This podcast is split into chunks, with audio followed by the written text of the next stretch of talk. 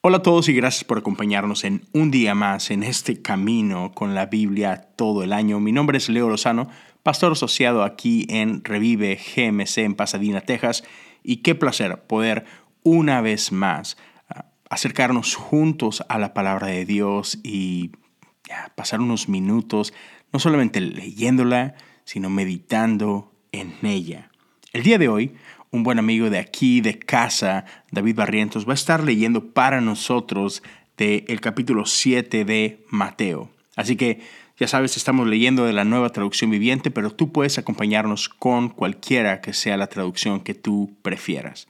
Como siempre, no, no, olvides que no se trata solo de leer, sino te invito a que pases un momento durante el día de hoy en meditar y reflexionar qué es lo que Dios está hablando a tu vida.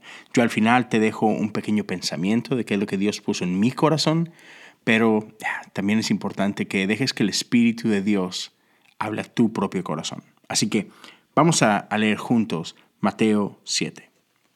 Mateo capítulo 7, versículos del 1 al 6. No juzgar a los demás. No juzguen a los demás y no serán juzgados pues serán tratados de la misma forma en que traten a los demás. El criterio que usen para juzgar a otros es el criterio con el que se les juzgará a ustedes. ¿Y por qué te preocupas por la astilla en el ojo de tu amigo cuando tú tienes un tronco en el tuyo? ¿Cómo puedes pensar en decirle a tu amigo, déjame ayudarte a sacar la astilla de tu ojo, cuando tú no puedes ver más allá del tronco que está en tu propio ojo? Hipócrita. Primero quita el tronco de tu ojo Después verás lo suficientemente bien para ocuparte de la astilla en el ojo de tu amigo. No desperdicien lo que es santo en gente que no es santa. No arrojen sus perlas a los cerdos. Pisotearán las perlas y luego se darán vuelta y los atacarán. Wow, qué buena palabra nos deja Jesús aquí. Y si somos honestos, es muy tentador. es más, no diré que solamente es tentador, es es muy fácil enfocarnos en la vida de los demás antes de ponerle atención a nuestra propia vida. Ya, mira, me encantaría decirte, sé por qué es eso. No sé por qué es eso.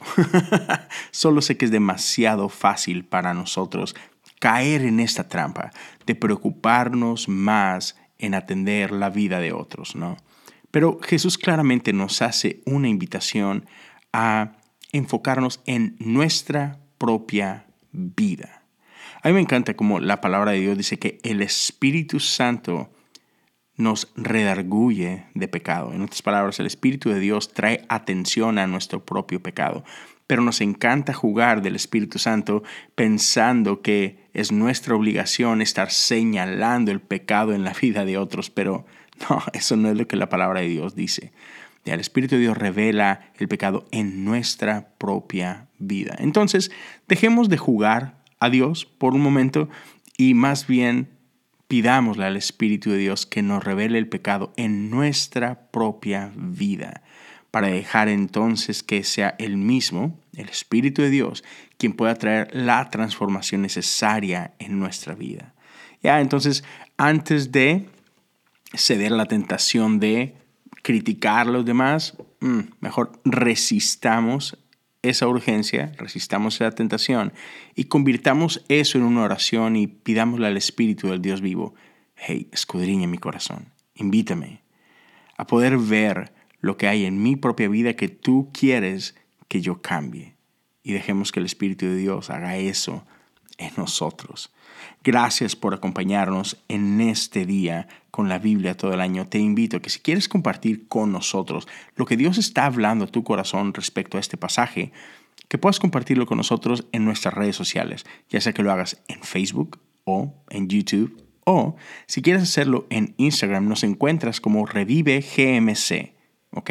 Súper sencillo. Si quieres compartir este episodio en tus stories, etiquétanos y por ahí comparte brevemente, esto es lo que Dios habló a mi vida. Gracias por acompañarnos el día de hoy y espero que podamos encontrarnos una vez más el día de mañana. Amén. Nuestro Dios es un Dios fiel y espero que podamos seguir ejercitando esa fidelidad, esa constancia y seguirlo encontrando a Él aquí, en su palabra. Cuídate mucho, Dios te bendiga y nos vemos el día de mañana.